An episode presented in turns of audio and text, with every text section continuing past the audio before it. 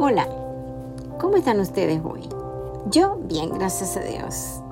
Y gozosa de, compartir con ustedes este momento. El mensaje de hoy es, no hay amor más grande que el de Dios. Correcto. En Juan 15, 12, 14 dice, este es mi mandamiento, que os améis unos a otros como yo os he amado.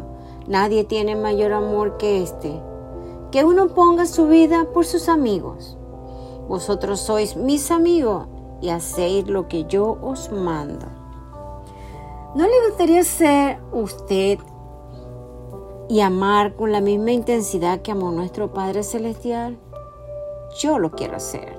De hecho, el amor del Señor para con nosotros es mucho más profundo y más seguro. E incluso es más seguro que el de los padres por sus hijos. Que me incluyo como madre. No hay amor más grande que el de una madre o un padre para sus hijos. Pero el de Dios es mayor que todo eso. La prueba es lo que hizo por nosotros. Dice en Romanos 5.8 que aunque vivíamos en desobediencia, él, él, envió a su Hijo a morir en la cruz por nosotros. ¿Cuántos de nosotros sabemos lo que, el precio que pagó nuestro Señor Jesús? Lo amordazaron, Él pagó los pecados por nosotros. Él dio su vida por ti y por mí. Piensa en un padre que sacrifica a su hijo por personas que decidieron rebelarse contra él. La muerte de Cristo tomó el lugar del castigo que nosotros merecíamos. Si aceptamos este regalo y decidimos obedecer a Dios, dejamos de ser vistos como culpables. Más bien, el Señor nos hace justo y cambia nuestro destino final. En vez de enfrentar la separación eterna de Él, disfrutaremos de su presencia para siempre. Es más, el Dios Todopoderoso nos adopta como hijos suyos por la eternidad. Nuestro Padre Celestial nos guía, protege, dirige, nos ama, nos guarda a lo largo de la vida y nos promete que estaremos seguros con Él para siempre. Qué increíble es nuestro Creador, el Creador del universo, que nos ama de esta manera. Conoce y experimenta la seguridad y la dulzura de su amor. Wow, bastante. La gratitud y la alabanza deben entonces fluir de su corazón y también amar a los demás profundamente? Claro que sí. Si el segundo mandamiento es amar a tu prójimo como a ti mismo. Dios ama a cada persona individualmente, ¿sí? De la misma manera que la respuesta a Dios es personal, el amor de Dios es también personal. Si bien Él ama a todos por igual, lo hace a cada uno en particular. Jeremías 31.3 dice, Jehová se me manifestó hace ya mucho tiempo diciendo, con amor eterno te he amado, por eso te prolongué mi misericordia. ¿Qué tal? Una belleza la palabra de nuestro Padre Celestial. Él nos ha amado con amor eterno. Él es misericordioso y nos guarda en el hueco de la palma de sus manos. El amor de Dios es eterno.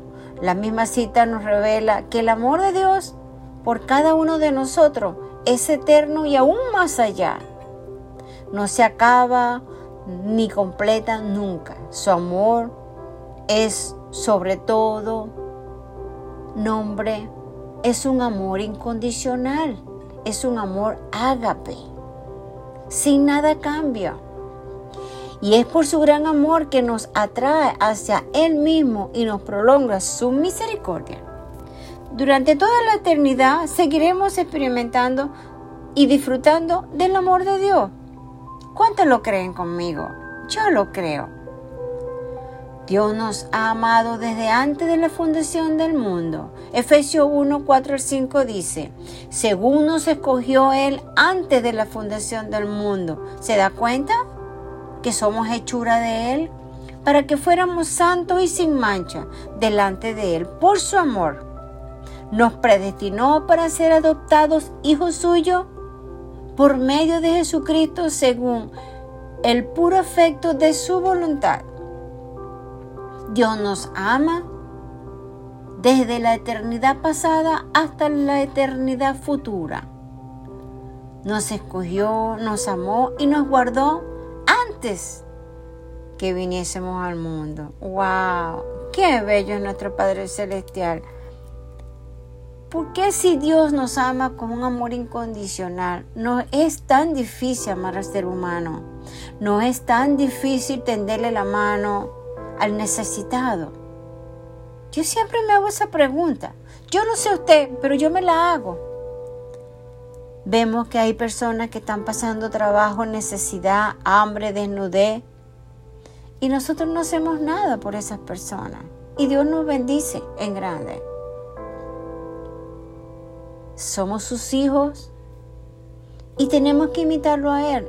Dios es un Dios de misericordia compasivo y ama por sobre todas las cosas.